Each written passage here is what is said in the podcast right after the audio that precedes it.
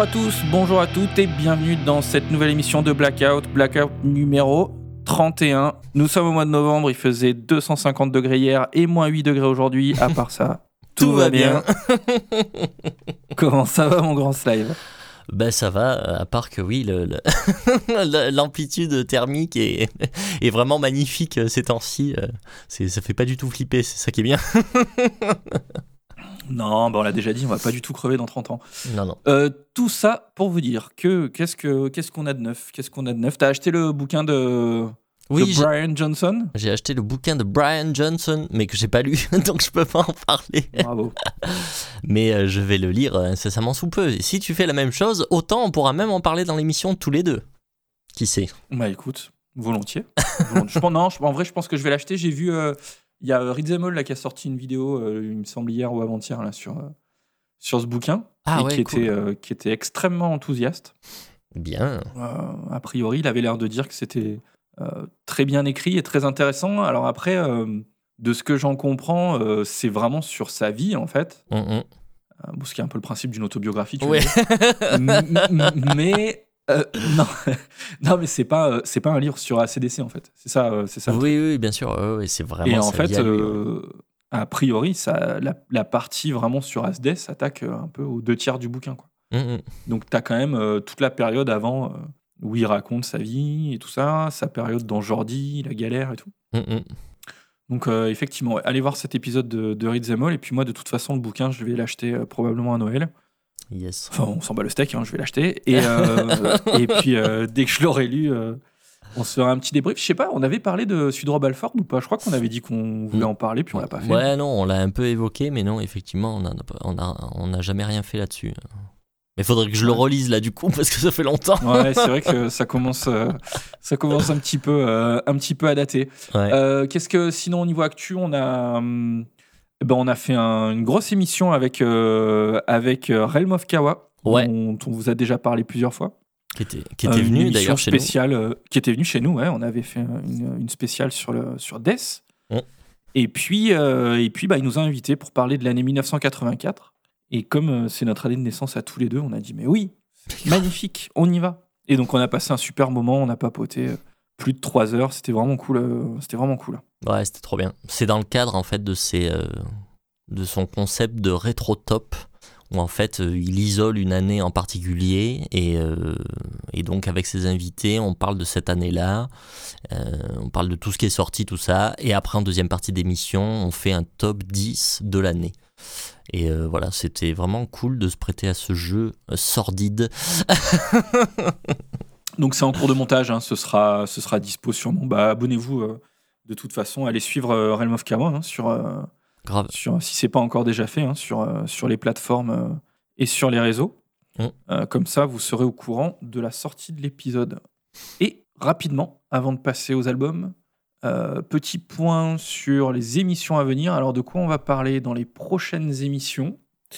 Nous allons parler de Avantasia, Oui, dernier album d'Avantasia.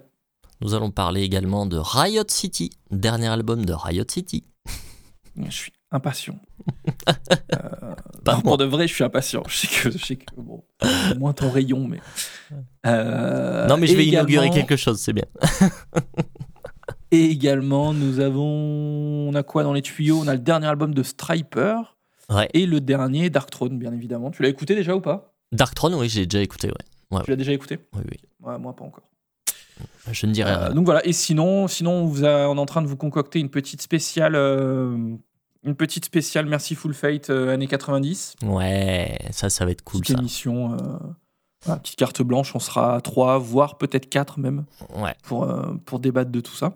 Euh, donc ça va, être, ça va être vraiment cool. Et puis, et puis, et puis bah, on va passer aux albums. On parle de quoi aujourd'hui? On, parle de- on parle de Soilwork, Yes. Prince Reich, et après on vous parlera de Annihilator.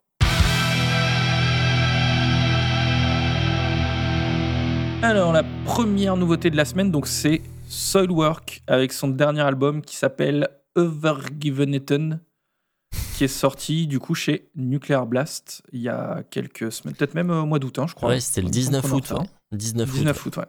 C'est le, le petit album de retard. euh, Petit album de route. Ouais, ça va. Temps de le digérer. Quoi. C'est- Oui. Il est long en plus, il fait Ouais. une heure. Il fallait bien ça. ouais. Euh, Soilwork, pour ceux qui connaîtraient pas. Donc c'est un groupe de, c'est un- c'est des Suédois. C'est un groupe euh, qui s'est formé au milieu des années 90, euh, qui a commencé sur euh, des bases plutôt death mélo, death suédois, et puis ils vont quand même assez rapidement euh, va s'opérer en tout cas un, un virage un peu plus commercial au début des années 2000. En général, euh, les albums qui sont le plus cités euh, comme étant leurs albums de référence, c'est Natural Born Chaos en 2002 et Figure Number 5 en 2003. Natural Born Chaos qui a été produit par Devin Townsend d'ailleurs. hein.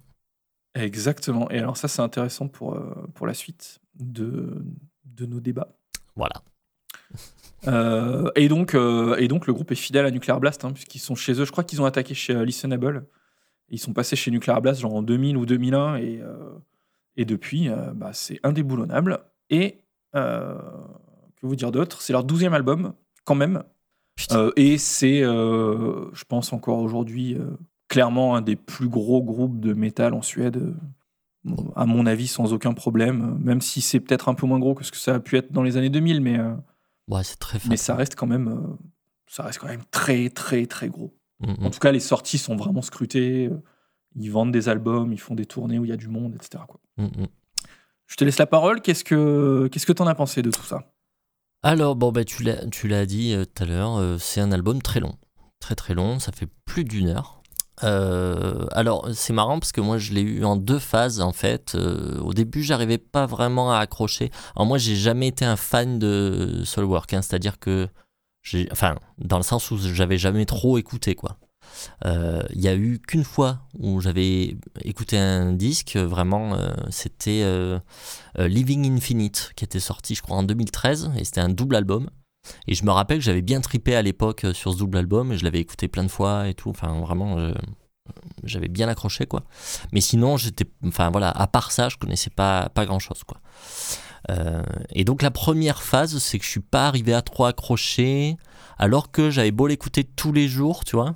Et même si je réalisais que je commençais à connaître les morceaux, à chantonner les refrains, je sais pas, il y a quelque chose qui faisait que j'étais toujours pas vraiment conquis. Et à la fin, je me disais, bon, bah, peut-être que c'est pas pour moi. euh, voilà, je trouvais rien de nul et de rédhibitoire, mais je me disais, ouais, c'est peut-être pas pour moi. Et puis un jour, je sais pas, euh, il m'a un peu pété à la gueule, quoi. J'ai un peu eu la révélation, comme si l'album s'était tout d'un coup ouvert, quoi, tu vois. Et je l'ai trouvé, là, à ce moment-là, je l'ai trouvé vraiment génial. Euh, donc, enfin, voilà, je trouve, que ça fourmille euh, de, de détails. euh, Enfin, je m'amusais à scruter un peu. Il y a des parties de guitare qui sont presque cachées à des moments qui sont totalement exceptionnels. Euh, et je trouvais qu'à chaque écoute, il y avait des nouveaux secrets qui apparaissaient. Euh, et puis bon, voilà, les lignes de chant sont quand même vraiment à tomber. Moi, je trouve que le chanteur euh, Björn Strid est, à- enfin, a priori, je pense que c'est le seul chanteur, euh, extrême là, alternant cri et chant clair, qui m'agace pas. En fait, en général, tous les autres me, me crispent quand même instantanément. Lui, je le trouve très bon, inspiré, euh, pas trop maniéré. Et justement, sa voix ressemble à celle de Devin Townsend. Je trouve qu'il a un peu le même genre de timbre. Et du coup, ça Mhm. doit être peut-être pour ça que je l'aime bien. Parce que, en fait, j'ai cherché euh, ça m'a pris euh, ça m'a pris euh, trois semaines pour arriver euh, à me dire mais mais, à, mais c'est- c'est- c'est- à qui me fait penser ouais, à cette qui voix? me fait penser, ouais. Ouais, ouais. Bah, oui, c'est c'est vraiment ça. Townsend. Ouais, bien sûr, Devin Townsend. Cette espèce de truc un peu. J'arrive pas à dire, un peu neutre. C'est-à-dire que c'est. En même temps, c'est très interprété, mais en même temps, c'est pas maniéré, euh, insupportable. euh. Enfin, je sais pas, j'ai un peu du mal à l'expliquer, mais en tout cas, euh, enfin, moi, je le trouve vraiment exceptionnel, ce chanteur. Après, voilà, après, c'est très long. Il y a un gros essoufflement en milieu de disque. Enfin, j'ai quand même du mal à saisir pourquoi les mecs remplissent les disques à ce point et font pas cet effort de sélection. J'arrive pas à comprendre. Bon voilà, ça, ça me chagrine toujours autant. Euh, mon morceau préféré, moi, c'est Death I Hear You Calling.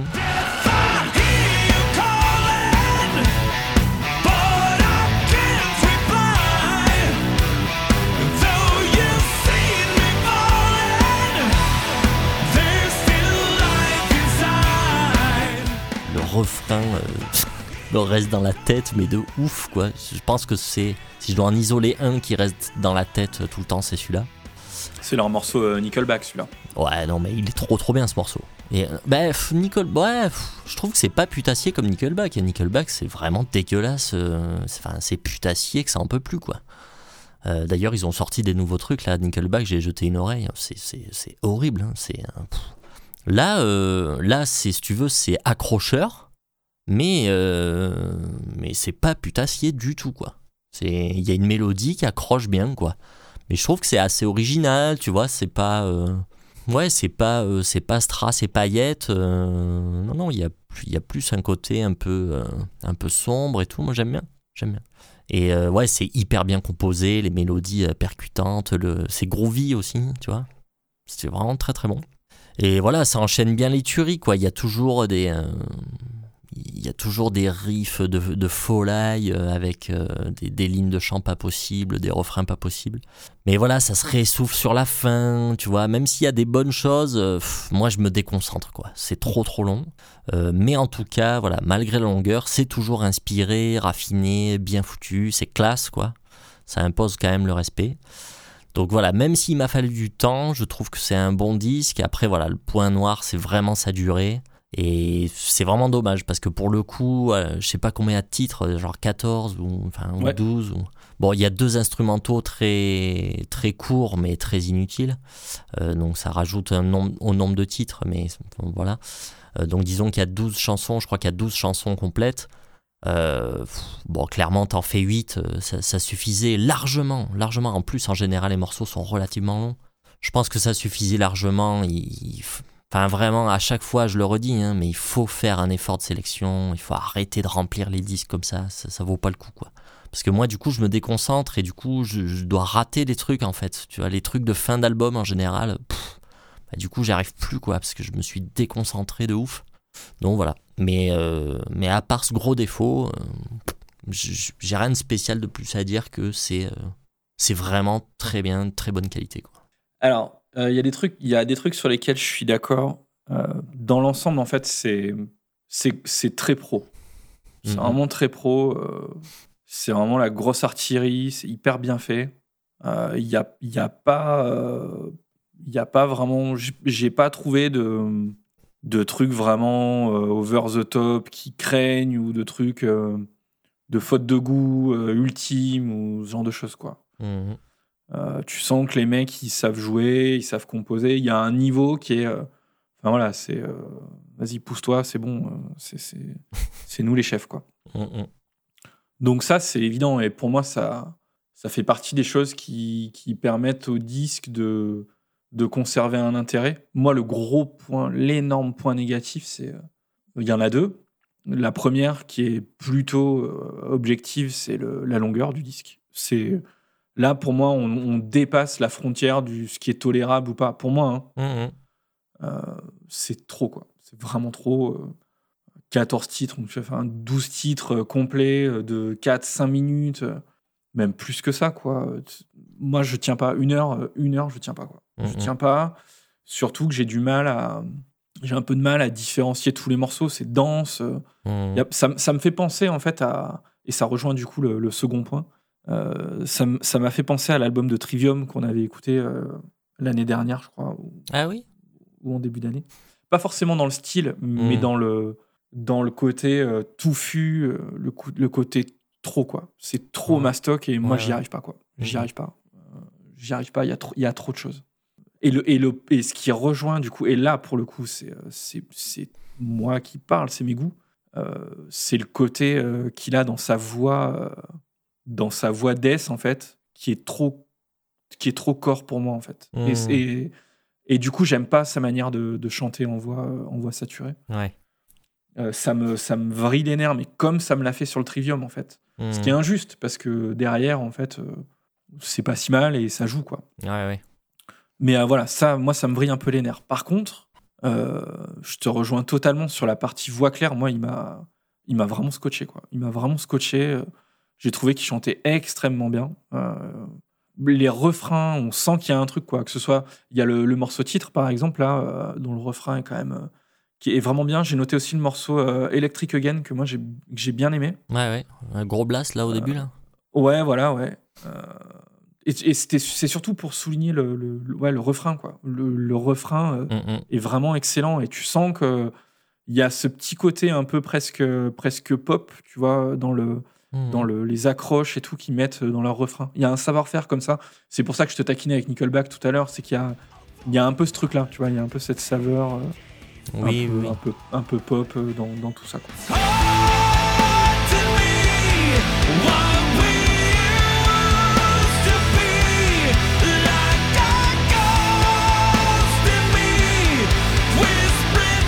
Après, je trouve que dans l'ensemble, il y a un peu deux types de morceaux. quoi. Il y a un peu euh, des morceaux euh, où on va être plus, comme tu disais, en blast, plus sur un death un peu plus, euh, un peu plus à l'ancienne, et les morceaux plus modernes, en fait, où on va être, on va être plus dans du rock très très musclé, un peu à la fin, fin 90, euh, début 2000, quoi, ce genre de truc. Ça m'a presque fait penser parfois à- même à du grunge et tout. Enfin, c'est vraiment, j'ai entendu plein de choses différentes. Mm. Mais j'ai trouvé quand même qu'il y avait, euh, il y avait deux catégories de morceaux et qu'ils savaient pas trop, euh, pas trop dans quelle direction regarder. Quoi. Euh, et ça m'a un petit peu, euh, un petit peu désorienté moi dans, la lecture du disque. Mais bon, voilà, dans l'ensemble, je trouve que le côté, il y, a, ce côté un peu le syndrome de, la tartine de, beurre, tu vois, où en fait t'as pas assez de beurre et t'étales, t'étales, t'étales pour arriver à remplir toute ta tartine, tu vois. Mm. Euh, et en fait, euh, après, tu as deux écoles. Hein. Tu as les types euh, qui se disent je veux croquer dans la tartine et qui est forcément du beurre, peu importe où je croque. Mm. Et puis tu as les autres qui disent moi je veux m'en foutre partout. Quoi, tu vois. Mm. Donc en fait, moi je trouve que le, le- le disque est vraiment trop long, qu'il y a trop de choses. Et je pense que ça aurait pu être un très bon disque s'ils avaient, euh, s'ils avaient vraiment tapé dedans, mais sévèrement. Quoi. Mais sévèrement.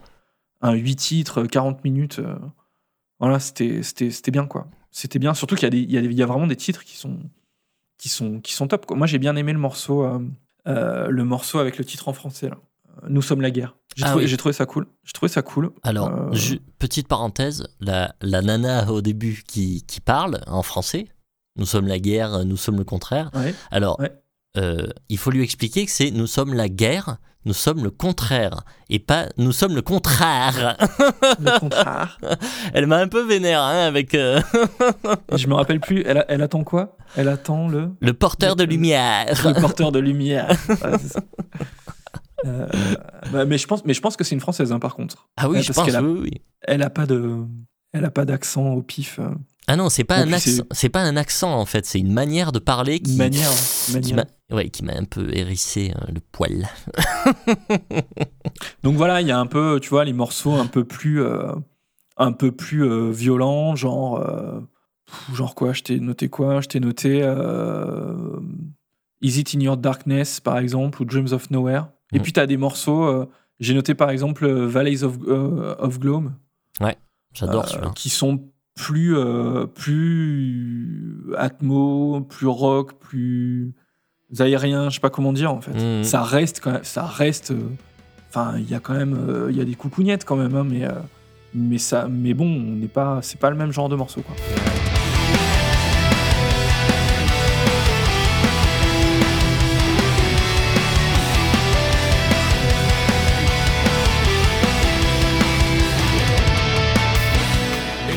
Donc voilà, j'ai trouvé que l'album était un peu, euh, un peu schizophrène. Après, y a, moi, c'est pas le genre de disque que je vais réécouter, mais il y a quand même, euh, il y a quand même un gros niveau, il y a quand même une grosse, grosse qualité euh, dans tout ça. Quoi. Ouais, non, mais c'est clair. Après, oui, effectivement, moi, je l'ai pas acheté. hein, tu vois, du coup, je suis pas allé jusqu'à l'acheter parce que je, je jette trop de trucs, en fait. C'est, voilà, dommage, quoi. Donc bon, ça, en tout cas, euh, ça plaira probablement euh, euh, aux gens qui écoutent, qui écoutent Soulwork.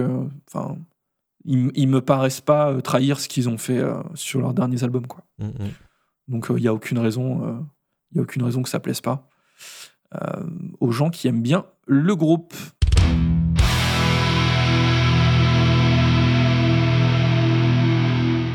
Et donc de retour dans Blackout et le second album de la semaine, ce sera donc Queen's Reich avec leur dernière sortie Digital Noise Alliance, sortie chez Century Media. Il me montre euh, des albums d'AOR euh, magnifiques, le Slive, pendant que je suis en train de présenter, il me distrait.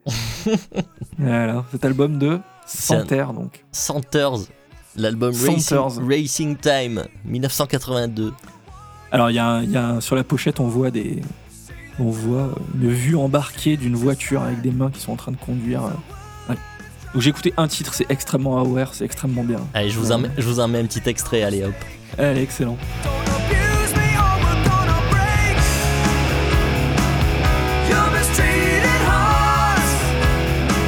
It's gonna tear us apart. You're mistreated hearts.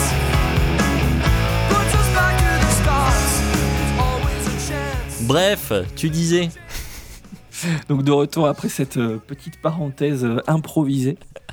Euh, Queen's Reich, Queen's Reich sort son dernier album, donc Digital Noise Alliance, c'est sorti chez Century Media. Queen's Reich, c'est un groupe américain qui est formé en 1981, qui va sortir, qui va sortir pas mal d'albums assez iconiques hein, dans les années 80, euh, avec une touche heavy, prog, ACFM dans l'ensemble euh, jusque, jusque son chef-d'œuvre absolu, donc euh, Operation Mindcrime, qui sort en 88, 8. 88 euh, qui est quand même très souvent considéré comme le meilleur concept album de métal de l'histoire par, par beaucoup de gens, qui est un album, qui est un album exceptionnel. Euh, le groupe va souffrir en- du départ en fait d'un des fondateurs là et du compositeur principal, hein, Chris de Garmo, qui va partir en 1997. Et après, on va attaquer euh, au milieu des années 2000, euh, suite au licenciement de- du chanteur Geoff Tate. Euh, on va assister à des choses marrantes, des batailles judiciaires pour savoir qui a le droit d'utiliser le nom ou pas. Il y a même eu, je crois, pendant deux ans, il y a, il y a eu deux groupes Queen's Reich avec le même nom. Oh putain. Qui- Ouais, ouais, ouais. En fait, le, le tribunal n'avait pas tranché.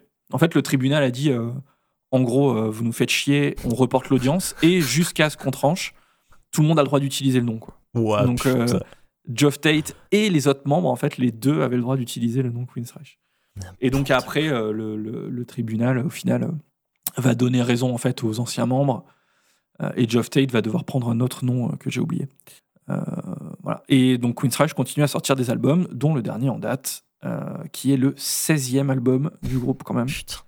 Mine de rien, ça, fait, ça fait un bon paquet. Ouais. Voilà, je te laisse la parole mon grand. Euh, bah écoute, alors moi, Queen's Reich, eh ben voilà, c'est simple, c'est euh, quasiment euh, une nouveauté pour moi, puisque c'est un, groupe que je ne connais absolument pas. Même Operation Man Crime, je ne connais pas cet album. Le peu que j'en ai écouté, en fait, bah, j'ai pas accroché, du coup, j'ai jamais persévéré le, truc. À l'époque où j'écoutais Dream Theater, je savais que c'était une énorme influence. Euh, et du coup, bah, quelque part, j'ai toujours mis ça dans un coin de ma tête en me disant bon, faudrait que j'écoute, faudrait que j'écoute.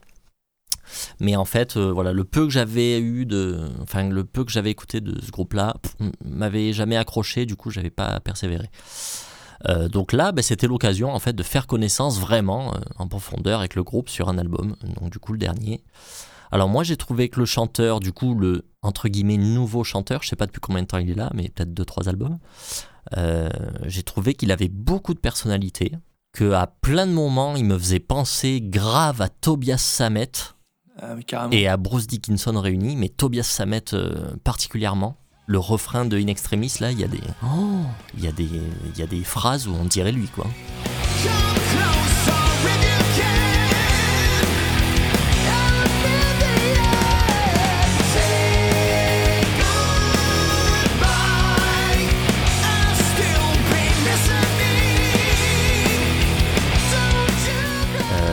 Justement, le premier morceau, In Extremis, c'est excellent. Le refrain qui Ouais. rentre dans la tête tout de suite, là, c'est très Maiden sur la fin avec des guitares harmonisées. Euh, j'ai été aussi beaucoup euh, accaparé par le batteur que j'ai trouvé très bon. Et le son, tu vois, le son de batterie me fait penser vachement aux batteries metal prog des années 90, là, très propre, un peu froid, avec beaucoup de room, de reverb, quoi. Euh, ça me fait un peu penser au son de Awake de Dream Theater, les albums de Symphony X. euh, euh, même j'ai pensé à Mike Terrana, tu vois, comme batteur. euh, tu vois, ce son très américain, très clinquant, brillant, puissant, tu vois. Voilà, mais j'ai trouvé qu'il y avait de très très bonnes chansons, comme Lost in Sorrow par exemple, tu vois, qui sont bien construites.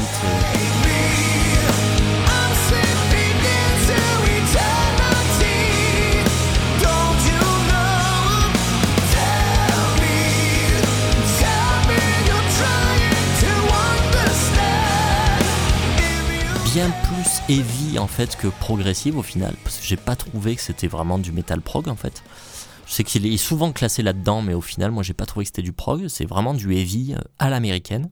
Euh, moi le gros morceau marquant de l'album c'est Behind the Walls qui est très sombre mais que j'ai trouvé très accrocheur. Euh, la balade Forest aussi c'est très réussi je trouve euh, alors après, il y a des défauts, c'est clair. hein, Il y a des titres moins bons. Moi, j'ai trouvé que Nocturnal Na- Light, euh, c'était pas super. Euh, Il y a un essoufflement, moi, je trouve, sur la fin de l'album. Realms, Hold On. Et surtout Tormentum, là, le dernier, qui est le morceau le plus long d'ailleurs, et, et le morceau le plus progressif du disque, qui est torturé, qui part un peu dans tous les sens, et pour moi, qui manque un peu de, de consistance. Euh, mais sinon, c'est un album que j'ai vraiment écouté avec beaucoup de plaisir et euh, malgré ses défauts, et, en- et encore une fois, c'est un peu trop long. L'album aurait gagné en consistance s'il avait été épuré de quelques titres euh, pour faire, pareil, ben, pour faire un 40 minutes hyper solide. Euh, quelques titres et c'était parfait. Donc, voilà, donc non, non, je, je suis plutôt emballé et du coup, ça me donne envie d'écouter le, le reste, quoi.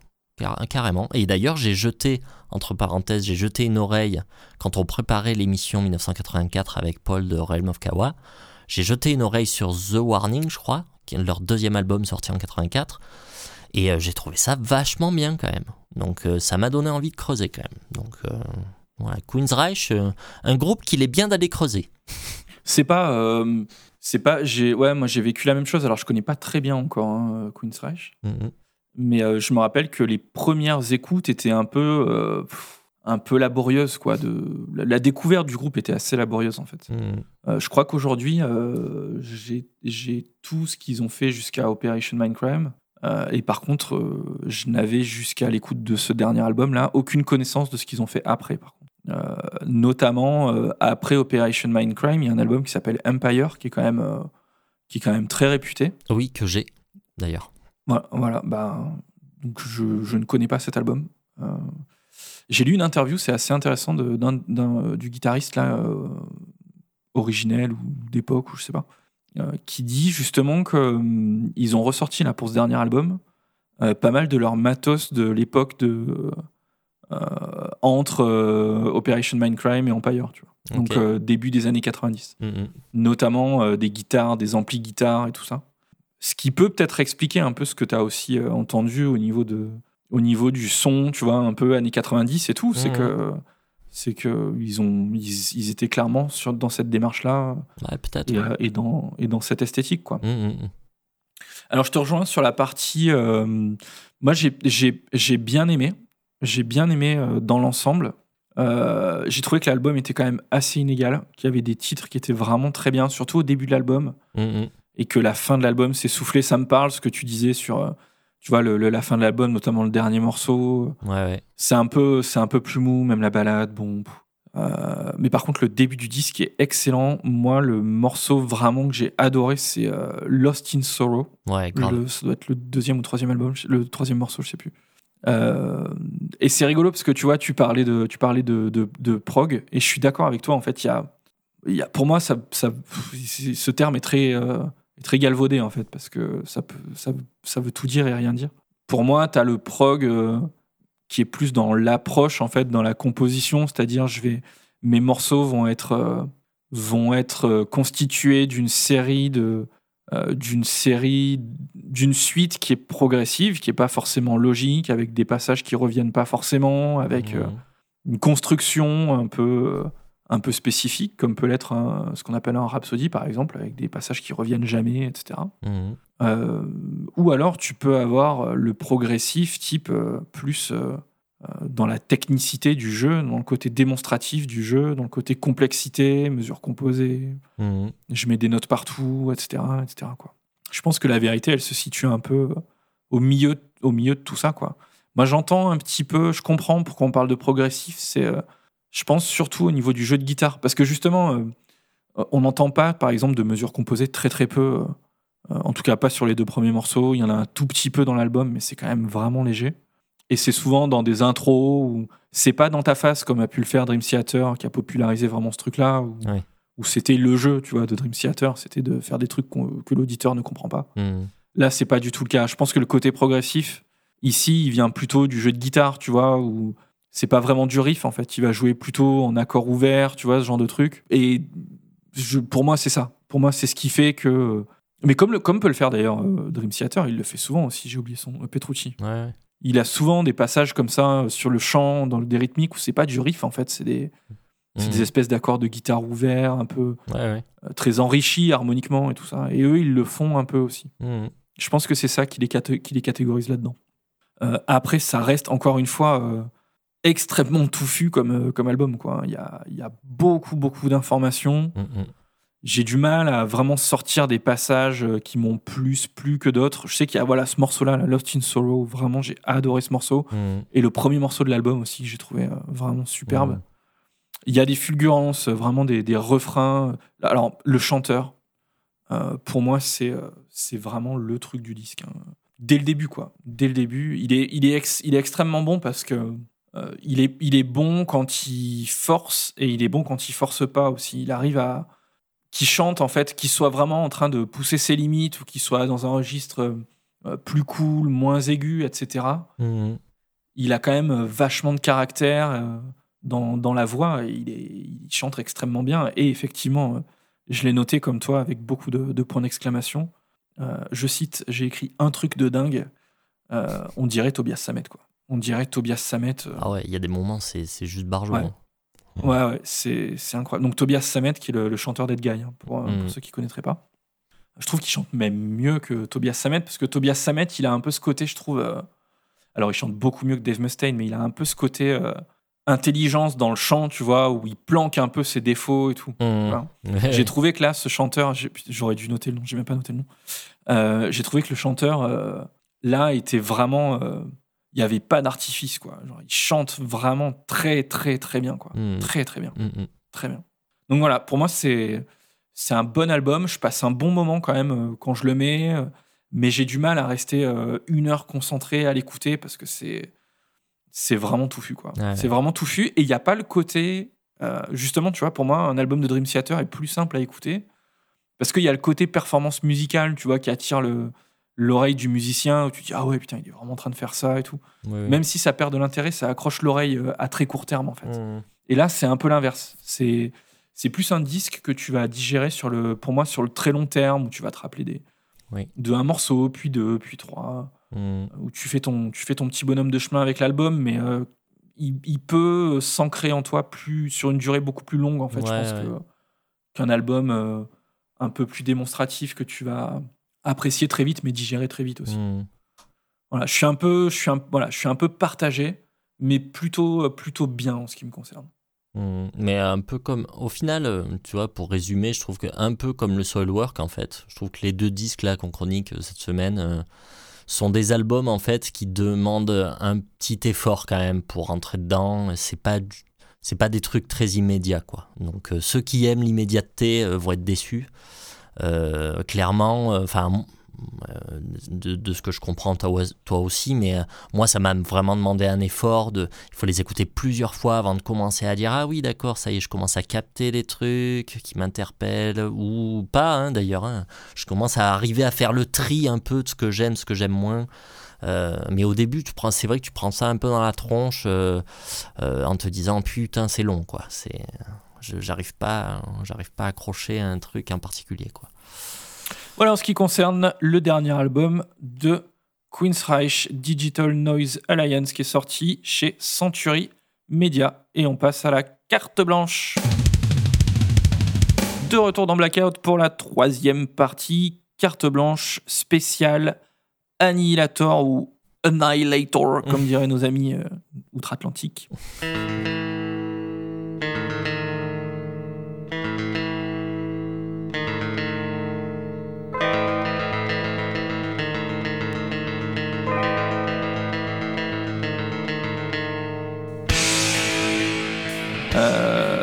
Annihilator, Annihilator, pourquoi on veut vous parler de ça En tout cas, euh, je- je- je- ça n'engage que moi, mais je trouve que c'est un groupe qui malheureusement est passé un peu sous les radars.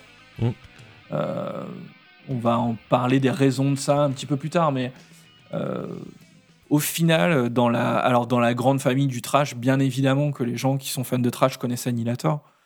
Mais par contre, euh, dans la famille métal, euh, les gens qui sont pas spécialisés là-dedans, souvent tu leur parles d'Annihilator, ils disent ah ouais, je crois que j'en ai entendu parler, tout ça.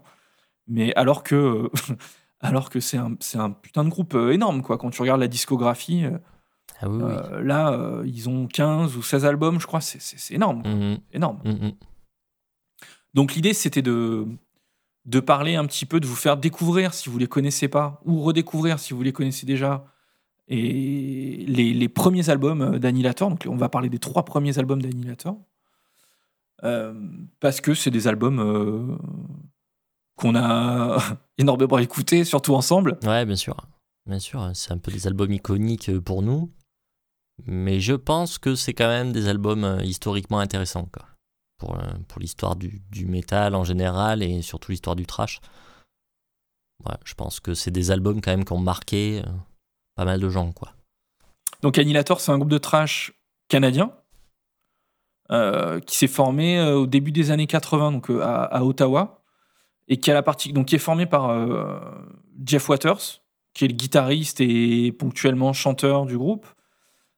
Et Annihilator a cette caractéristique de n'être que le groupe de Jeff Waters en fait. Mm. C'est presque, c'est pas un one man band, mais c'est presque, c'est son projet solo presque parce Mm, que euh, il y a jamais, jamais, jamais eu de line-up stable dans Annihilator. Très très rarement. Il y a au moins sur chaque album un des membres qui bouge.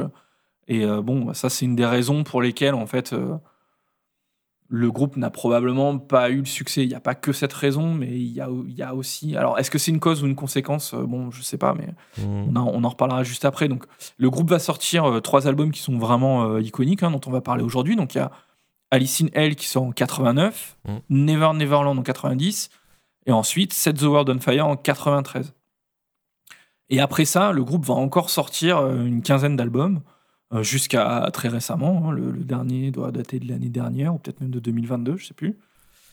Euh, et donc toujours des changements incessants de line-up d'album en album. Euh, on peut noter, euh, on peut noter euh, le passage de, de Joe Como dans le groupe, donc qui était, qui est connu pour avoir joué avec, avec, Overkill dans les années 90.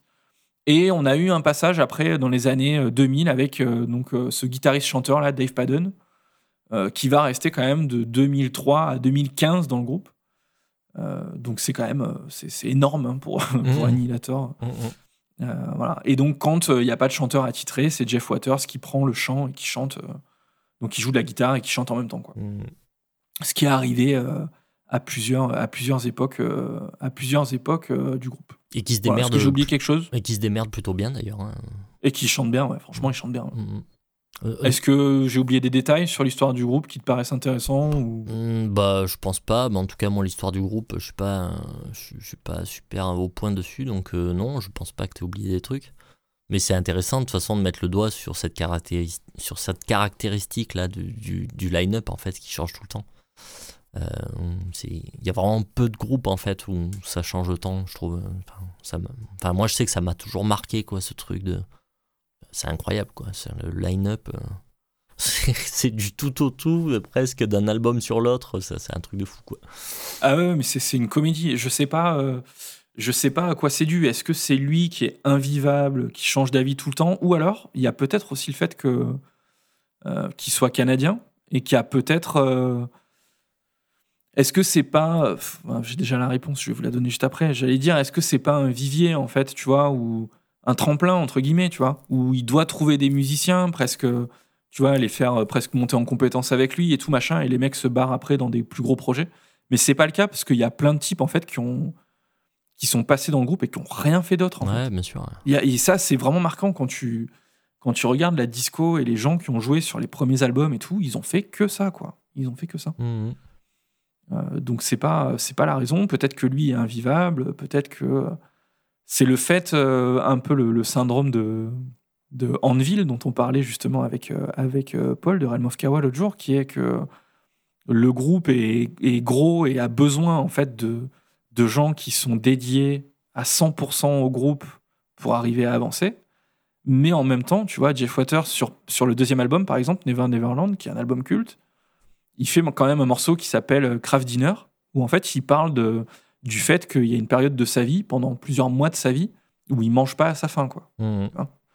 Euh, même en étant euh, dans Annihilator, euh, un gros groupe de trash qui tourne et tout, il ne bouffe pas à sa faim, quoi Mhm. alors qu'il vit dans un tout petit appart. euh, voilà, il a que de quoi s'acheter des pâtes et tout. C'est super dur, quoi. Mhm. C'est super dur.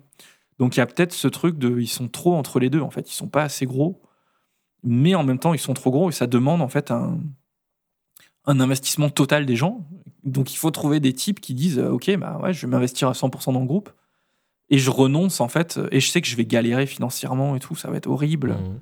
Et peut-être que ces gens-là ils les trouvent pas quoi, ou que ça les épuise ou je sais pas. Ouais, peut-être. ouais. Euh, mais ça, en fait, c'est surtout lié, selon moi, au fait que donc le premier album d'Annihilator, Alice in Hell, qui est une pure merveille dont on va parler juste après, euh, sort en 89. Mhm. Et qu'en 89, euh, la vague du trash, elle est euh, sur une pente largement descendante, quoi. Parce que euh, donc le- les premiers albums de trash, en gros, hein, euh, pareil, on en parlait l'autre jour, mais euh, le premier album de trash, c'est probablement Ride the Lightning de Metallica, donc en 84. Euh, et après, va y avoir la vague, donc euh, 85-86, où là vraiment il y a du monde. 87 vont arriver les Testament, etc. Mais quand on arrive en 89, les gros, en fait, enfin, euh, Metallica a déjà sorti. euh, a déjà sorti quatre albums et est en train de changer euh, totalement de style. Euh, Megadeth a sorti trois albums et va continuer. Après, va sortir Rust in Peace l'année d'après. Mais bon, ils vont vite suivre la vague et ils vont calmer aussi le propos euh, euh, assez rapidement. Euh, tous les groupes, en fait, vont rentrer dans les des groupes de trash, vont rentrer dans les années 90 avec euh, deux stratégies. Soit, euh, soit je m'adapte, je change et j'arrive à rester un petit peu bankable quand même euh, en adoucissant un petit peu, en édulcorant le propos. Mm. Euh, ou alors je continue à faire ce que je fais et, euh, bah, et advienne que pourra et je tombe un peu dans les tréfonds. Et c'est un peu euh, Annihilator arrive là à la fin des années 80, euh, trop tard juste. Mhm. C'est euh, malheureux, mais c'est souvent le constat qui est fait. Ils arrivent trop tard. ça, ouais. Euh, et donc du coup, euh, bah, du coup ils ont pas, ils ont pas vraiment l'attention euh, des labels. Euh, Jeff Waters, donc ils sont signés chez Roadrunner, hein. Euh, mais Roadrunner n'investit pas dans Annihilator. Et ça, c'est Jeff Waters en parle très souvent dans les interviews. Il dit que c'était extrêmement tendu avec euh, avec Roadrunner. Mm. Euh, et même après, sur euh, tout le tout le King of the Kill et tout machin, donc à la fin des années 90, c'est extrêmement difficile pour Annihilator qui ne trouve pas de label. Euh, les labels veulent pas euh, les faire tourner, etc. C'est très très très difficile. Alors qu'il y a une demande, euh, surtout en Europe, la demande est très très forte, mais aucun label ne s'engage auprès d'eux. Mhm. Et ça, c'est peut-être lié aussi euh, donc aux, aux histoires de line-up hein, dont on parlait tout à l'heure. Mm. Mais il y a un autre truc aussi, c'est euh, est-ce que Jeff Waters, en fait, il est pas, euh, est-ce que c'est pas un tyran dans le fond? J'en sais rien. Il a l'air super sympa ce type, mais euh, euh, mais tu regardes, il y a, y a quelque chose qui est assez révélateur. Sur les trois premiers albums, c'est lui qui enregistre toutes les guitares Mm. et toutes les basses. Et, ouais.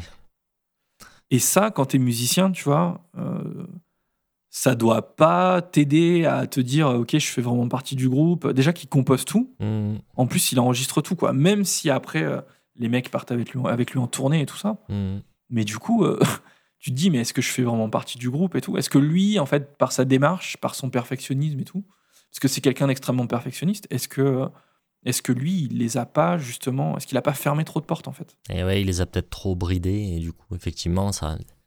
Quelque part, euh, même s'il n'y a pas d'animosité, ou même si les gens euh, étaient prévenus dès le départ, ou je ne sais quoi, mais en tout cas, effectivement, ben, mine de rien, très vite, ben, ça freine un peu l'investissement en fait euh, que pourraient avoir les gens, les musiciens dans un groupe.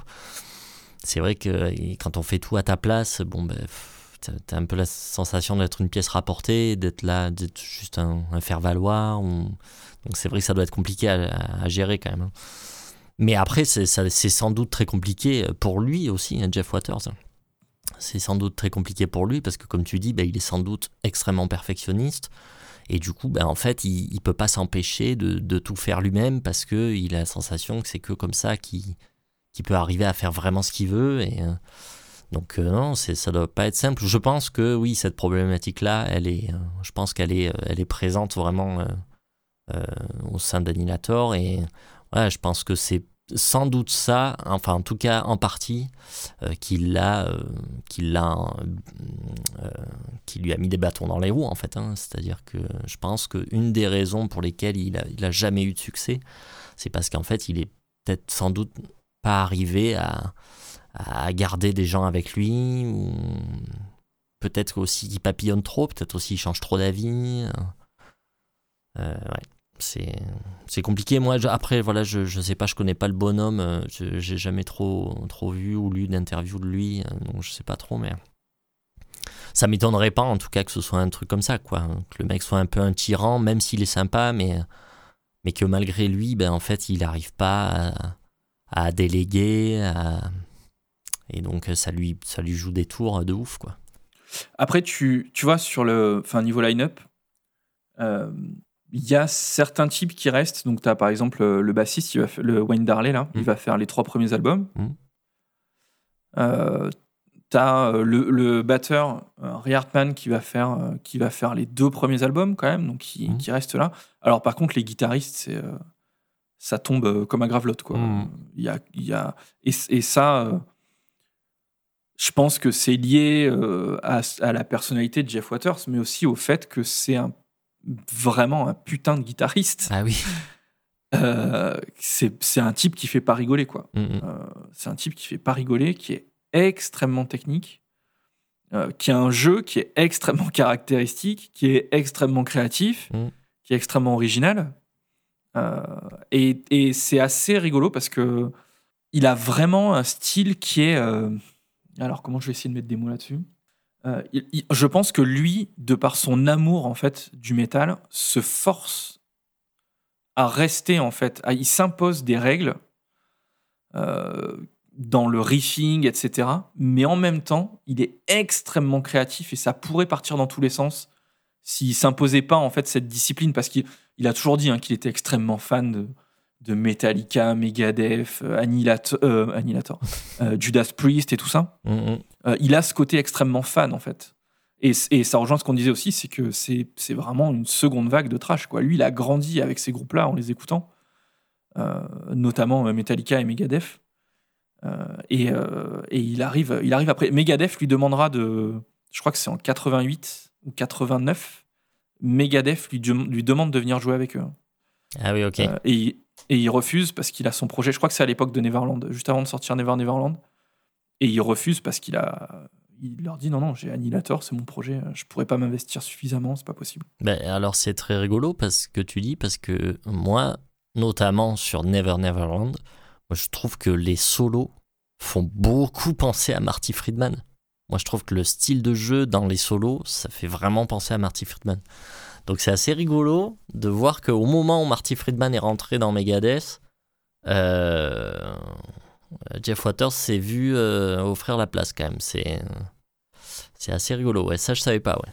Il faut vérifier le, le- le timing, mais je, de mémoire, c'est après l'album de Megadeth, euh, après le troisième album là, dont j'ai mangé le nom. So far so good, so what. So far, so good, so what, merci. Euh, je crois que c'est après cet album-là, en fait, il va virer euh, Jeff Young. Et je crois que c'est à ce moment-là où, euh, où il demande à Jeff Waters euh, Ok. de, de venir. Quoi. Il a dû s'en mordre les couilles un sacré paquet de temps quand même, je pense, Jeff Waters. Bah, je, je sais pas, je sais pas. Ce sera intéressant de retrouver des interviews, justement, Ouais. Est-ce qu'il regrette ou... qui parlent de ça. Après, quand tu vois, il a quand même sorti... Enfin, tu vois, on est là à parler de lui aujourd'hui, il a sorti des albums de ouf. Oui, oui, c'est sûr. Voilà. Donc, mais oui, peut-être que lui, peut-être que c'est pareil, hein, tu sais, euh, peut-être qu'il aurait fait un album dans Megadeth et qu'il se serait fait dégager. euh, Probablement. Probablement, parce que si c'est une forte personnalité, à mon avis, le père voilà, Mustaine, compliqué. euh, il l'aurait défoncé très très vite. Quoi. compliqué. Euh, donc en tout cas, voilà, c'est c'est une carrière qui est un peu qui est un peu en dents de aujourd'hui. Je pense que le public qui suit Annihilator aujourd'hui est quand même extrêmement restreint par rapport à ce qu'il a ce qui a pu ce que ça a pu être au début. Mais voilà, ils nous ont quand même laissé ces trois premiers albums et donc le tout premier album qui sort en 89 s'appelle Alice in Hell avec une pochette assez euh, assez iconique. Mm, mm. Euh, Qu'est-ce que. Tu le connais bien, toi, cet album? Assez bien, euh, assez bien. C'est pas du tout mon préféré. En tout cas, moi, de toute façon, les trois premiers, c'est- mes albums préférés du groupe. Ça, voilà, comme ça, on est au clair. Euh, et celui-là n'est pas mon préféré. C'est mon troisième, en fait. Euh, mais je le connais pas hyper bien parce que ben, moi, avec le trash, j'ai quand même un souci, c'est que pff, y a rien qui m'accroche suffisamment pour que, tu vois, je, je, puisse persévérer euh, l'écoute, quoi, tu vois. Et donc celui-là, je le trouve vraiment très trash, très ancré dans le trash, même si euh, il y a clairement une personnalité tout de suite qui se dégage, en fait. Euh, je parle la personnalité dans le riffing et tout. On est sur quelque chose d'hyper propre dans le riffing. donc voilà, le, morceau titre, là, le premier morceau, Alice in Hell, euh, c'est un grand classique du trash et c'est un, morceau génial. Il n'y a, rien à- a rien à dire, quoi. Les riffs, c'est la tuerie la plus absolue.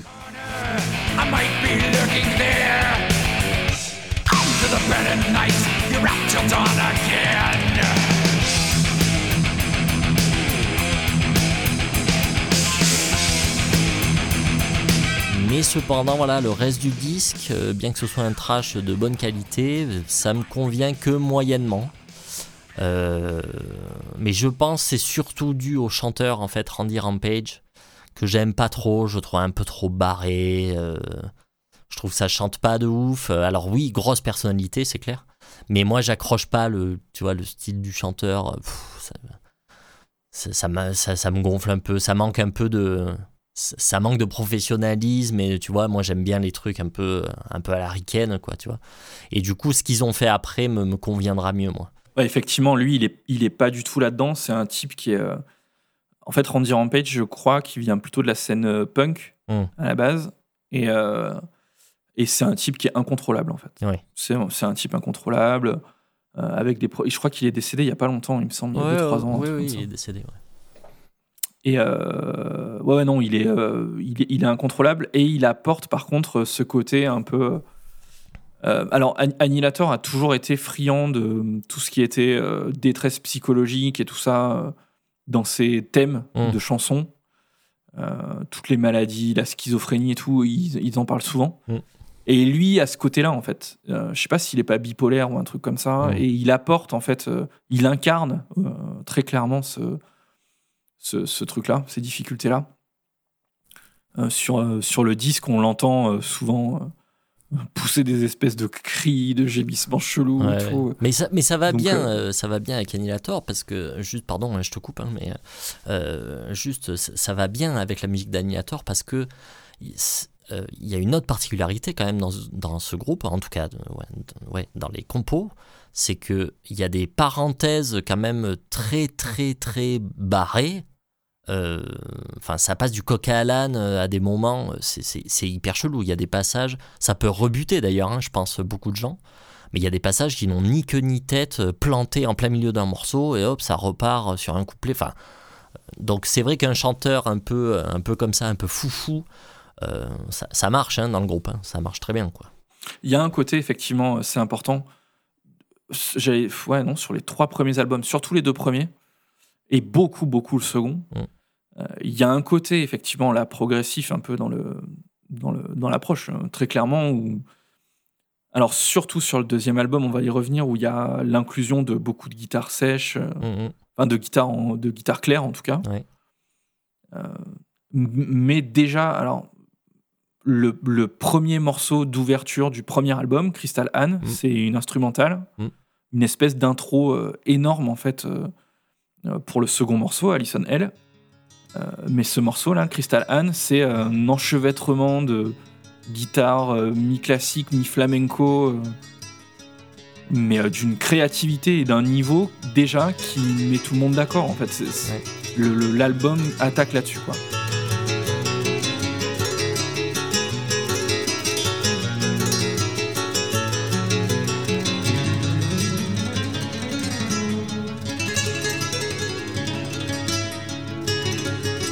Et derrière, euh, Alison L, c'est un classique, euh, classique intemporel de chez Classique que Jeff Waters ne veut plus jouer d'ailleurs sur scène. Alors il le joue, mais euh, ça le fait surchier de jouer ce morceau-là parce qu'il en peut plus.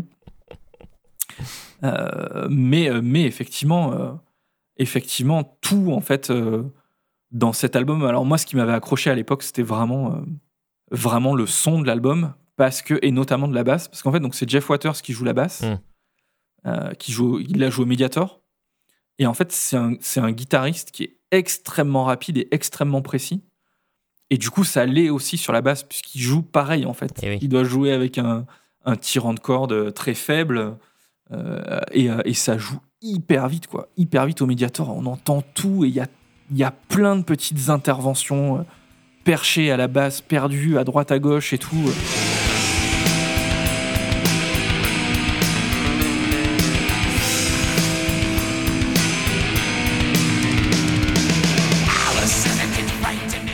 Vraiment incroyable. Et ça, c'est un truc qu'on va retrouver sur toute la, toute la discographie du groupe. Il y a toujours ces, ces petits trucs de basse perdus. Il y a même des morceaux où, en fait, euh, t'as un fade out, tu vois. Mm. Et en fait, si tu montes le son extrêmement fort à la fin du fade, fade out, tu vois, t'as des, t'entends des espèces de petits solides basses et tout. C'est, c'est...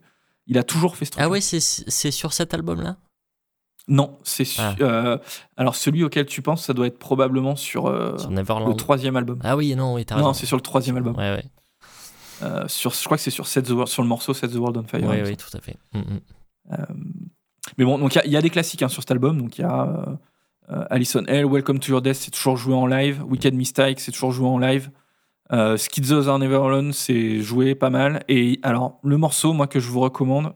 Alors, écoutez absolument Alison L, ça, il y a pas, vous êtes obligé. Euh, sinon, il y a la police d'Annihilator qui va venir frapper à votre porte. Et il y a ce, ce morceau-là, Legia, Mm. l'avant-dernier morceau, qui est un morceau extrêmement trash, mais avec euh, l'illustration de ce que disait Sly juste avant, c'est-à-dire euh, tout le passage solo extrêmement bizarre, euh, une espèce de, d'un coup en fait on a une espèce de basse batterie avec juste des accords de guitare et puis après un solo vraiment qui défonce tout. Enfin, c'est extrêmement typique de ce que va faire Annihilator dans toute sa carrière.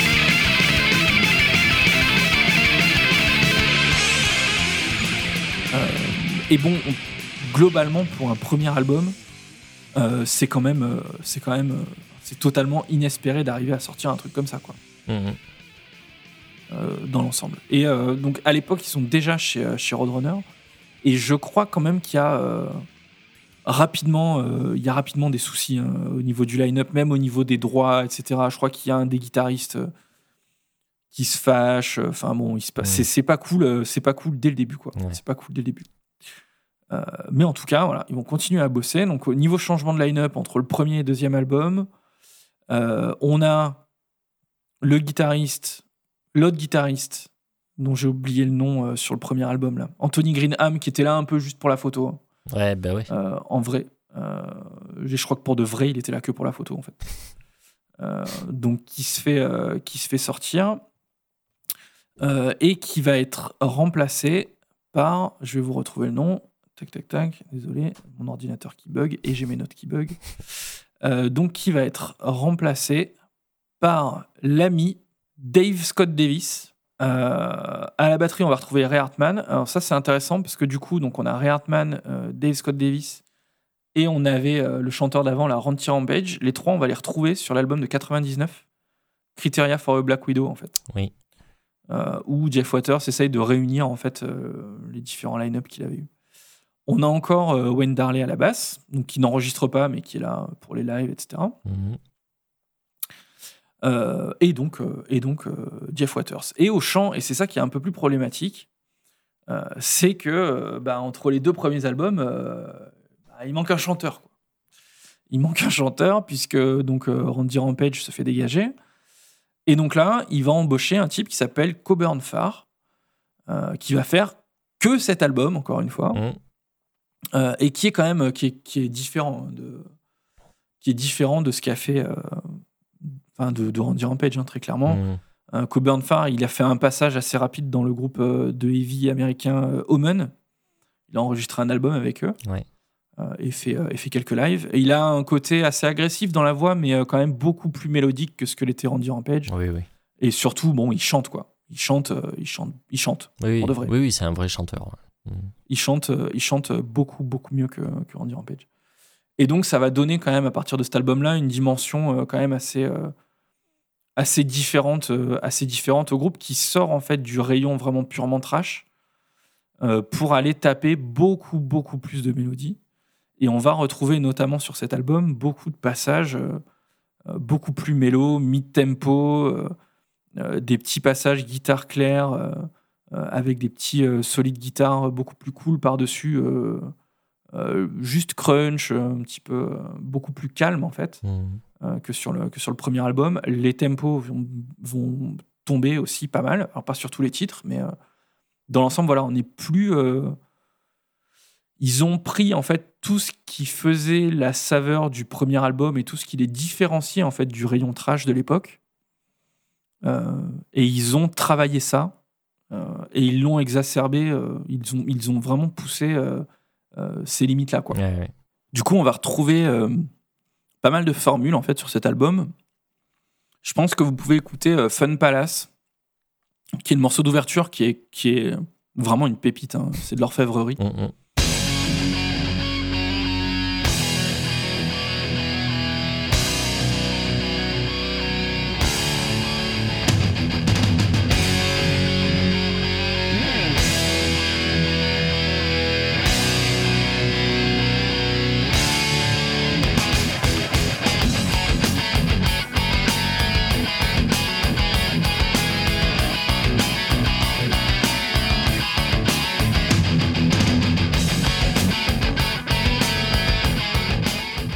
donne euh, directement en fait le la visée de l'album, c'est-à-dire euh, on est direct sur des guitares harmonisées dès le début du morceau, euh, des, des- une créativité au niveau de tout ce qui est mélodique, etc., même rythmique en fait. Le basse batterie, il est, il est hallucinant quoi. C'est vraiment tout est extrêmement calé. Je trouve que pour l'époque, il y a beaucoup de rythmiques saccadées, etc., qu'on va beaucoup retrouver dans les années 90. Après, je, me- je me suis refait la réflexion, je l'ai réécouté il y a pas longtemps l'album, et c'est vrai qu'il y a, il y a beaucoup de rythmiques dans l'album qui sont euh, très, euh, qui ont un côté très précurseur par rapport à tout ce qui va se passer dans le néo et tout quelques années plus tard. Mhm. Même si ça ne ressemble absolument pas, bien entendu, à, à du néo. hein. On est vraiment dans du métal, mais c'est pas, euh, c'est pas trash. c'est pas des, c'est pas du tempo hyper élevé et tout ça, comme on peut l'avoir. euh, c'est, enfin, c'est pas Sepultura quoi. Il y a vraiment en Slayer, c'est vraiment, euh, il y a un côté euh, plus posé, plus mélo, Mm. beaucoup plus travaillé. Les titres respirent. On a des enchaînements en fait de de, de passages rapides et de passages beaucoup plus calmes. Où le morceau titre, par exemple, Never Neverland, Mm. euh, c'est un morceau euh, vraiment qui alterne euh, tout le temps ces, ces, ces passages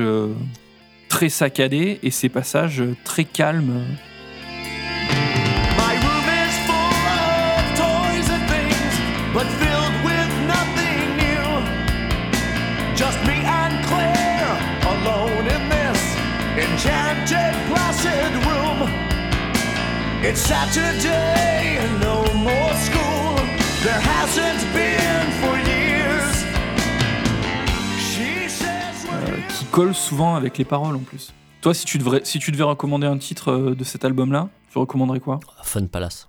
Fun Palace, mais euh, mais il y en a y en a d'autres quand même effectivement Bad Neverland le, morceau titre. euh, C'est vrai que ouais. Après celui-là est quand même très spécial parce que quand ça attaque, enfin t'as vraiment l'impression que c'est une balade. Ça va être une balade et en fait non non pas du tout. Enfin j'ai pas envie de dire que c'est le refrain, mais parce que le passage revient peut-être deux fois, mais ça ressemble pas à un refrain. Mais oui, euh, y a des de- d'un coup ça s'arrête et euh, hop, il y a, y a une partie euh, complètement survénère qui, qui qui démarre. Enfin, c'est c'est vraiment c'est c'est vraiment assez spécial quoi. Get back! Back! Just leave us all alone! Take that! And that! I'll break your every Leave us all alone! Take that! And that! I'll break your every bone! Euh, mais ouais, Fun Palace, moi je trouve que le riff de Fun Palace, euh, je pense que c'est juste un des meilleurs riffs de tous les temps. Euh, Road to Ruin, ouais, le solo de Road to Ruin. Mon wax il se rappelle parce que parce que on l'a écouté en boucle des dizaines de fois. Je lui disais putain mais écoute ce solo, c'est la folie. Et c'est vrai que ben, c'est- ce genre de truc aussi qui me fait un peu penser à Marty Friedman quand même. Mais là, il y a, putain, il y a une touche presque jazz à des moments qui est quand même juste hallucinante, ou blues ou jazz, on sait pas trop, mais euh, ça navigue vraiment beaucoup, quoi.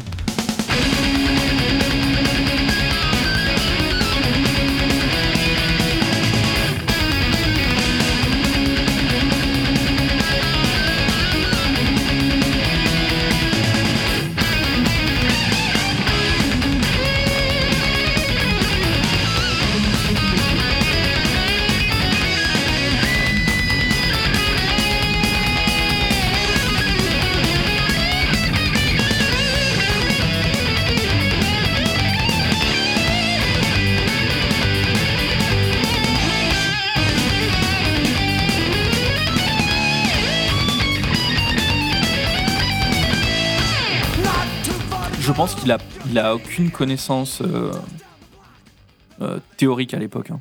Ouais, non, mais ce- ce- sûrement.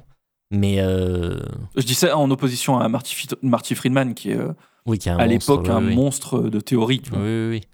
Mais euh, ouais, je pense qu'il est très, très influencé blues en fait. Je pense qu'il est très influencé par le blues. D'ailleurs, toutes les interventions, tu sais, souvent il fait des interventions à la basse qui sont très très blues en fait. Tu vois, qui alternent là cette tierce euh, mineure qui va vers la tierce majeure et ensuite la tonique. Ce petit, ce gimmick là, très très blues, qui fait très très souvent. Euh, voilà, et moi, il y a un morceau que j'adore, c'est Imperial Eyes, qui est complètement barge. C'est un morceau totalement dingue, qui est sur-vénère, sur-rapide et euh, sur-technique. C'est Vraiment, il est hallucinant ce morceau. Et quand on sait quand même, enfin 1990, les techniques d'enregistrement, euh, euh, enfin voilà, c'est vieux quoi. hein, on est sur de la bande analogue, on n'est pas du tout sur du Pro Tools. Enfin, c'est extrêmement propre, quoi. Tout, l'instru là, les guitares, batterie, euh, basse, euh, ça fait peur quand même. C'est d'un niveau de technicité qui, qui, dépasse un peu l'entendement. Il y a des petits arrêts, euh, il y a des micros arrêts qui sont, mais euh, c'est vraiment très très propre, quoi. Vraiment, chapeau. No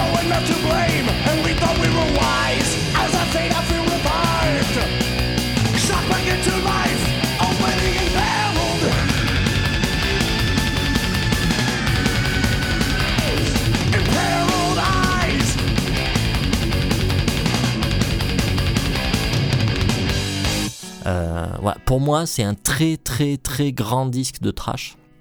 Même si c'est compliqué d'y coller uniquement l'étiquette trash, quoi.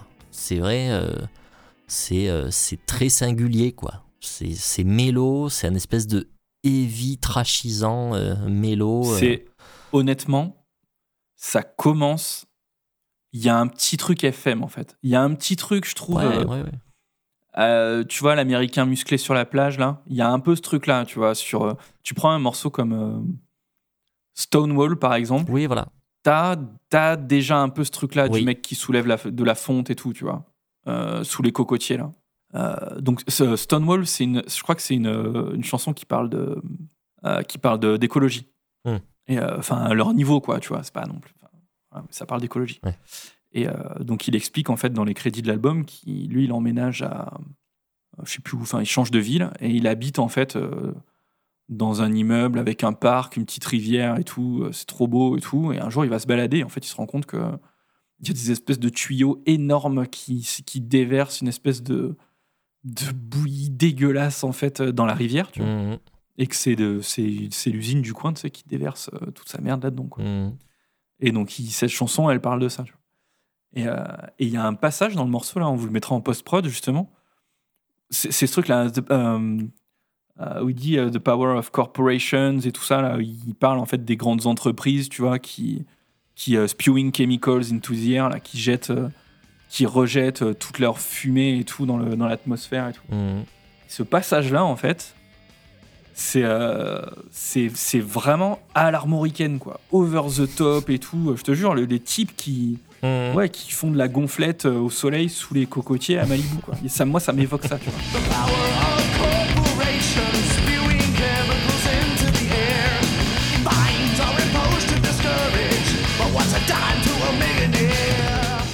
Et je parle de ça parce qu'en fait, alors on l'a pas sur tous les titres, mais on commence à l'apercevoir là, et ça va être très, très, très prégnant sur le troisième album, Mhm. où là, c'est de la gonflette euh, du début à la fin, quoi. Il y a vraiment cette ambiance euh, qui, moi, me rend nostalgique, alors que je l'ai pas connu et qu'en plus, ça devait être de la merde, mais euh, il y, a, y a ce côté euh, américain, ouais, alerte à Malibu, quoi. Mhm. Euh, ultra 80, alors que ça sort en 93, donc on, on peut passer à l'album d'après, du coup. Hein. Ouais. Euh, Set the World on Fire, hein, qui sort en 93. Petit changement de line-up dans le doute, histoire de. Bon, On rechange de chanteur, du coup. on rechange. Alors voilà, dans le doute. Euh, le plus important, c'est évidemment de changer de chanteur. hein. Euh, donc, Exit Coburn Farr, il va prendre un type totalement inconnu qui s'appelle Aaron Randall, qui va faire cet album-là et qui va se faire dégager juste après. voilà. et qui n'a. il- Alors, il joue. J'ai regardé, il joue dans un groupe là, mais euh, un truc totalement inconnu et il a rien fait surtout entre euh, 94 et ou- enfin 95 et euh, et, euh, et il y a quelques années quoi. D'accord, là, il refait des trucs. Enfin, il en a ce rien fait en tout cas de, de traçable sur euh, sur Discogs. D'accord. On a toujours Wayne Darley qui est fidèle au poste euh, à la basse, Mhm. qui continuera à faire, euh, à faire la tournée. Euh, on a donc le batteur, là, Ray Hartman, qui, fait, qui compose quand même une grosse partie de l'album, mais qui va pas l'enregistrer. Puisqu'en fait, là, on va retrouver. Alors, je vous parle pas de l'autre guitariste, un Neil Goldberg, parce qu'en fait, il va servir à rien, il va se faire dégager juste après. Mhm. Mais on va retrouver là à la batterie Mike Mangini. Donc Mike Mangini, pour ceux qui savent pas, c'est le batteur actuel de Dream Theater. Pour vous dire un peu le, le niveau du type, quoi. Et je me rappelle que nous, à l'époque, quand on écoutait déjà cet album-là, là, cette The World on Fire, on disait putain, le, le batteur là, Mike Mangini, mais comme il est chaud, quoi. Mhm. Et euh, je vous parle de ça, on était peut-être en 2003, 2004, quoi. Mhm. Donc Mike Mangini n'était absolument pas en fait dans Dream Theater. hein. C'était Oui, c'était bien pour avant. vous dire comme le type, euh, comme le type était euh, impressionnant sans être euh, plus connu que ça à l'époque. Mhm. Je sais pas ce qu'il avait. Je pense pas qu'il avait fait trop de trucs à l'époque. Je pense qu'il a fait plein de sessions, ça et là, mais je sais pas s'il a fait des trucs trop connus. par Annihilator, hein, moi, j'ai j'ai- pas souvenir d'avoir vu Mike Mangini sur des albums de ouf. Ça me, ouais, comme ça, ça me dit rien. Non, ouais. Ça me dit rien. Ouais. Euh, donc cet album-là, là, Set the World on Fire, 1993, qui signe la fin un peu de de cette première époque un peu un peu dorée, quoi, hein, de d'Annihilator. mhm. Euh, moi, le, le pre- je pense que c'est celui que j'ai le plus écouté, honnêtement. Je l'ai pas écouté depuis longtemps. Attentivement, je, je le mets souvent en fond, mais, mais attentivement, non. Mhm. Parce qu'on l'a tellement écouté à l'époque, mais tellement écouté, Ouais. que, que du, coup, euh, bah, du coup, moi, je le connais vraiment strictement par cœur. Euh, alors, il y, y a plusieurs choses intéressantes. Déjà, il y a le côté extrêmement FM qui arrive. Ouais. Ça reste. Il y a des morceaux quand même velus. Hein. Set the World on Fire, c'est quand même. euh, I'll set the world on fire. It's your time to retire. Because sooner or later, you're gonna meet your maker.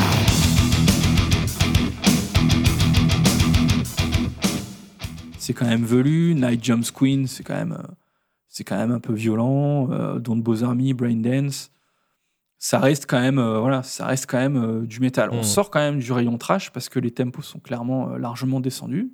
Ou alors, on a des titres comme No Zone, par contre, par, par exemple, où le tempo quand même reste, reste bien élevé, mais ça joue tellement FM Ouais. que ça sort du trash, quoi. Même le son et tout, c'est plus le même délire en fait. hein. Mais je pense que c'est beaucoup dû à la voix de Aaron Randall, en fait.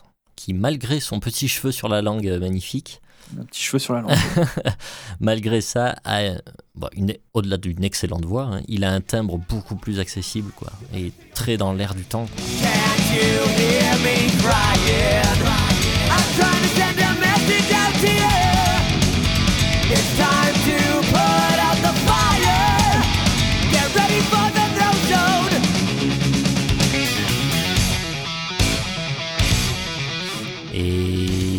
C'est lui aussi beaucoup, je pense, qui rend le truc très FM. Mais effectivement, comme tu dis, musicalement, mais même, tu, as sorti Night Jumps Queen, euh, un morceau comme ça. euh, oui, c'est violent, mais enfin bon, c'est quand même sucré, quoi. Là, on n'est plus dans le trash, quoi. On est presque dans le hard rock, quoi. Donc, euh, ouais, c'est beaucoup plus accessible. Euh, ben, on a l'apparition des premières balades, les vraies balades. Il y a quoi? Il y a Sounds Good to Me. Et surtout, surtout, il y a Phoenix Rising. C'est une super balade. Elle est, elle est très bien, cette balade. Mais là, vraiment, euh, c'est très nouveau pour Annihilator, quoi. Et là, Ils l'ont sorti en single hein, à l'époque. voilà, et là clairement, on s- là clairement, c'est très clair quoi. Annihilator cherche désespérément le succès qu'il n'aura malheureusement jamais. Euh, mais là clairement, il chatouille les radios et tout. Enfin voilà, là ils ont, enfin en tout il a plutôt puisqu'on devrait parler comme ça. Jeff Waters a clairement, euh, a clairement envie de d'un succès, euh, d'un succès massif.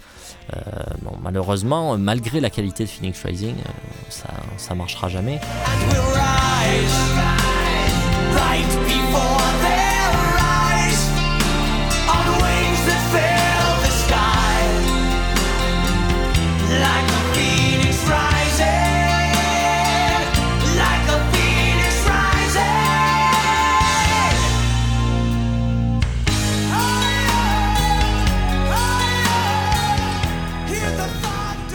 Voilà, moi il y a un petit, j'ai un petit, euh, j'ai un petit faible pour le dernier morceau, la Brain Dance, qui montre très bien la facette la plus barrée, la plus débile et déjantée du groupe. Euh, c'est voilà, c'est plein de passages à la con. euh, et d'ailleurs, Aaron Randall le fait très très bien, hein, le schizophrène complètement taré. Enfin, il y a un passage où il, prend une voix de fou là. Enfin, ça marche du feu de Dieu. hein, c'est, c'est vraiment bien.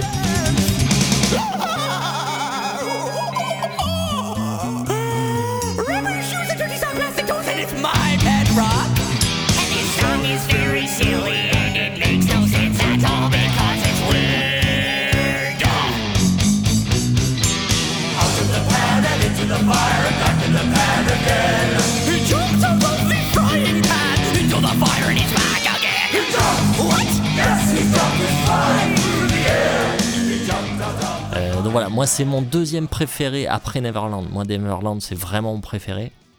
Euh, après c'est celle de World on Fire, mais euh, mais c'est vrai que je trouve que dans ces trois premiers, moi voilà pour résumer, tu vois, dans ces trois premiers on a vraiment trois visages un peu différents d'Annihilator.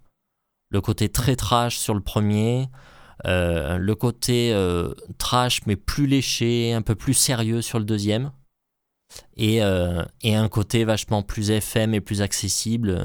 C'est comme si on avait un peu les trois facettes de Jeff Waters, en fait, tout ce qu'il aime, en fait, et un peu condensé dans ces trois albums. Et d'ailleurs, moi, selon moi, hein, je suis pas un expert de la, de la disco de Annihilator, même si je pense avoir jeté une oreille sur à peu près tout ce qu'ils ont sorti. Mais euh, après, après ça, selon moi, Jeff Waters ne fera que se répéter avec plus ou moins de talent. Euh, qu'il a continué à changer de line-up euh, à peu près tous les quatre matins.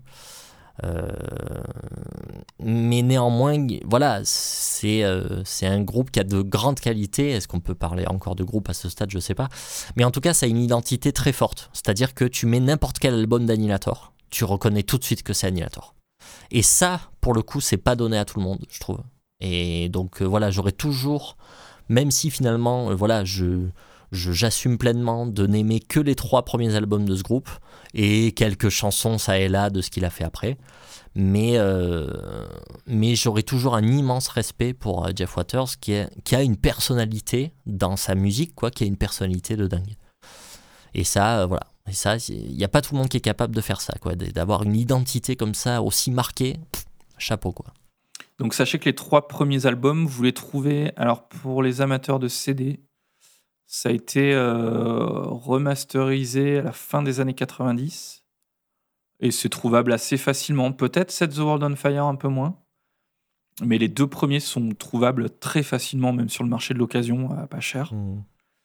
Euh, pour les vinyleux, sachez que alors les originaux euh, tapent un petit peu quand même. Mm. Euh, les deux premiers en originaux sont trouvables peut-être aux alentours de 40 euros, je pense, chez Roadrunner. Sinon, le troisième album en original n'est absolument pas trouvable, ou aux alentours peut-être de 140 balles maintenant, un truc comme ça. Euh, mais, mais la bonne nouvelle, c'est que les trois albums sont ressortis sur un très bon label qui s'appelle Music on Vinyl, euh, qui fait des très bons pressages à prix assez correct. Donc, euh, et je pense que ça doit être trouvable. Donc, euh, essayez de, de regarder un petit peu de ce côté-là. Euh, sinon, sinon, sinon, si vous voulez élargir un peu, moi je vous conseille, au-delà de ces trois albums, euh, dans les années 90, il y a des choses à prendre sur King of the Kill quand même, qui est pas mal. Et après, je vous conseillerais bien d'aller écouter Carnival Diablos et Waking the Fury, qui sont deux bons albums du début des années 2000. Avec Joe et vous pouvez coup. Avec Joe Como, exactement. Et euh, là, on, euh, il y, a un- il y, a, il y a encore des choses sur ces albums-là, quoi. Il y a, il y a, il y a- ils, ont, ils sont originaux, ils ont quand même leur personnalité. Bah, du coup, les morceaux sont pas tous très bien, mais euh, Ouais, ouais, mais je, je te rejoins. Mais juste, euh, je, te, je te coupe deux secondes. Le- justement, le, le live qui a suivi, le double live Annihilation, euh, est, un super, Excellent. est un super résumé et vraiment un, un très très bon live. Pour le coup, il y a un line-up qui tient super bien la route, je trouve. ouais, ouais, avec un bon bassiste là, euh, c'est vraiment pas mal. Ouais. Mhm. C'est vraiment pas mal. Et même l'album de 99 là, euh, Criteria for a Black Widow. Ouais. euh, avec un line-up euh, avec des mecs un peu d'origine et tout, qui est quand même. alors le son est vraiment bizarre, mais l'album est pas mal. Donc voilà, vous pouvez tenter ça. Et après, effectivement, à partir du milieu des années 2000, c'est un- c'est en pilote automatique. Et les albums se ressemblent, se ressemblent tous beaucoup, au moins dans le son. Mm. Euh, mais bon, euh, ça, reste, ça reste quand même de la très bonne qualité. On passe au single. Allez, bim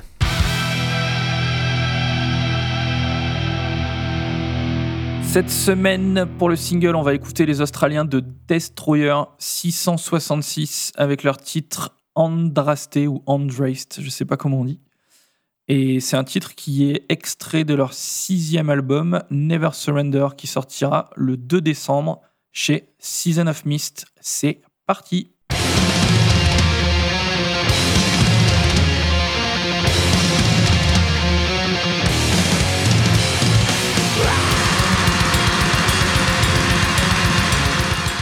Tiens donc.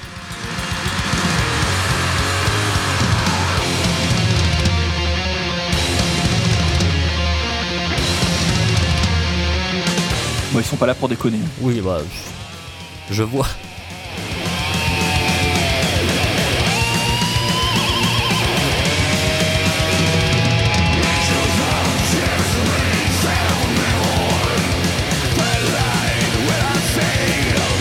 Donc Destroyer a toujours eu un son qui balance un peu entre le black et le death. hein. Ouais, ouais, justement, j'étais en train de me demander euh, ce que c'était en fait si c'était du death, du black, euh, du trash même. Lui aussi il a un petit cheveu sur la langue d'ailleurs.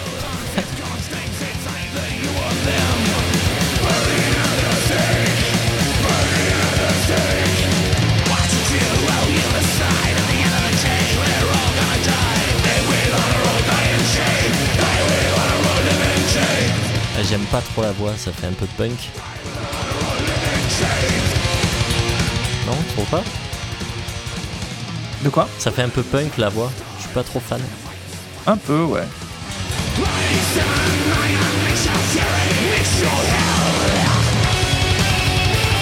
J'avais souvenir de beaucoup plus de guitares harmonisées et tout. Ah voilà. Ah voilà. Ça c'est typique. Ouais.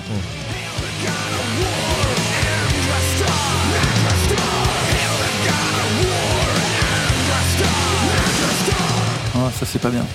Ouais.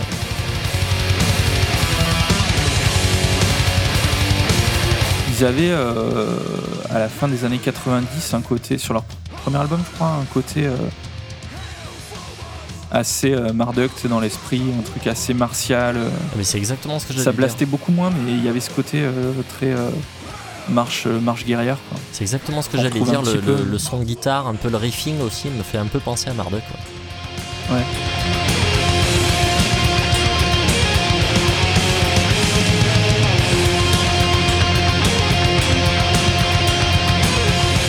Côté Behemoth, droite à gauche. Ouais, ouais, mais c'est marrant, j'arrive pas à situer. Ouais, c'est très bizarre. Ouais. C'est assez original en fait, je trouve.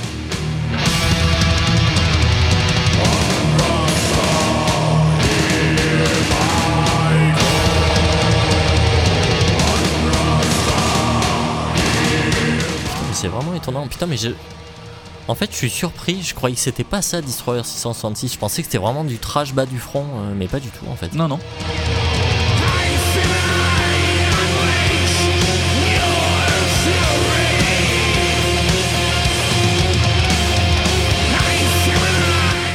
Passage là.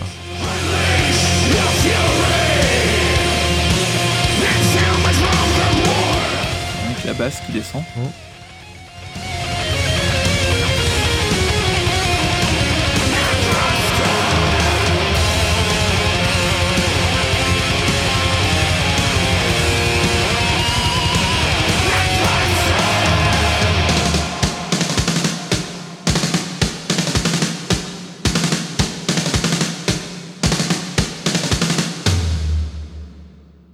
Ok. Ça m'a euh, ça m'a intrigué là quand même. Hein Ah Bon, Ouais, bon. bah écoute. ouais, ouais.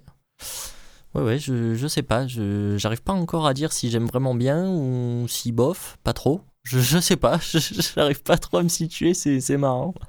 Euh, Bah en- écoute, on pourra écouter l'album du Bah coup. oui, oui, on ça écoutera sera début l'album. décembre. Ouais, ouais, volontiers, carrément. Peut-être la voix en fait, qui, m- qui m'a juste un peu dérangé. Et... Mais, euh, mais sinon, musicalement, j'ai trouvé ça intéressant. ouais. Impeccable. Ce sera les mots de la fin. Merci à tous. Prenez soin de vous. Et puis, euh, si vous êtes sur une plateforme d'écoute, vous pouvez mettre un petit avis si le podcast vous plaît. Grave.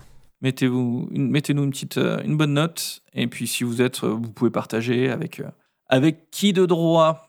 Prenez soin de vous. À très vite. La bibise, ciao ciao. Ciao.